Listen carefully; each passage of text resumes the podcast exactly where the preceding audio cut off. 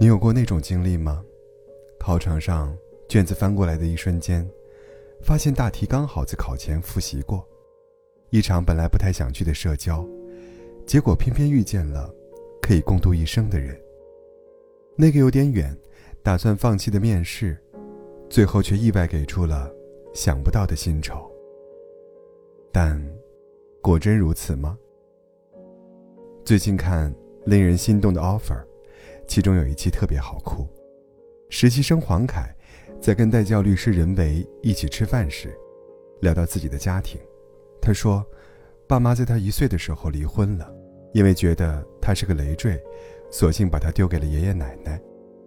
从此，在爸爸眼里，他只是村里的一个小孩而时隔多年，妈妈加上他微信的第一句话，是叫他不要打搅自己的生活。长大后的黄凯在福建学医学了五年，工作后决心跨考，又用了五年时间才上岸清华法学院。而坐在他对面的任律师，一路从北大幼儿园附小、附中再到北大，开局就已经赢在了起跑线。就像评论里说的，人律的起点，黄凯走了二十八年，但这二十八年，终归还是让同样优秀的两个人。坐在了一张饭桌上。其实，不是每个人生来都拥有一手的好牌，可总有人深陷泥泞，也不忘救自己于水火。他们把一生看成一场跟时间的较量，然后以自身的努力叫杀，再用耐心和坚韧逆风翻盘。如同“等风来”这三个字，战局要等，航行要等，生活的转机也要等。若风来是运气，那么等，就是为可能出现的机遇做好准备。事实上，水到渠成本就漫长，但生命不会辜负任何一个蓄力的人。其实，在此之前，我以为经济的差距已经让这个时代很难出现励志的故事了。似乎好的人总是向好，而辛劳的人也注定逃不开苦难。但这期节目，却给了我很大力量。他告诉我，这世上所有沟沟回回的角落，都有人在奋力工作，埋头读书，为养家省吃俭用，为梦想忍受孤独。我们都曾咽下眼泪，默默的做事，在那些看起来全是雨天的日子里，织着自己的网。想起之前去拙政园，园中有一个凉亭。经年累月，一直有一个爷爷坐在那儿画假山和庭院。听说爷爷一辈子都喜欢画画，但年轻那会儿要养家没有机会。现在年岁大了，就总往拙政园跑。巧的是，来来往往的游客里有同行的编辑。于是，在爷爷八十几岁的时候，那些作品便被收录成一本画册出版了。而我路过凉亭时，他正用含混的发音给身边人讲：“这张画是哪个角落？那张又是什么季节的景色？”你看，好运的确不是轻易到来的，他甚至不会用你认为的形式敲响你的门。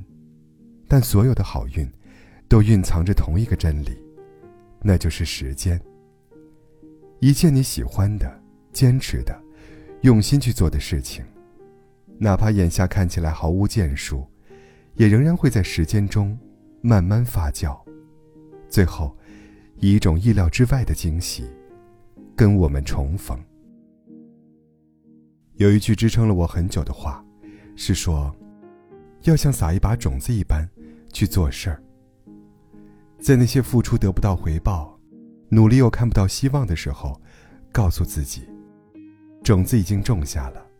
现在是需要浇水施肥的时候，可能一个月，可能三年五载，甚至更久，但它一定会发芽的。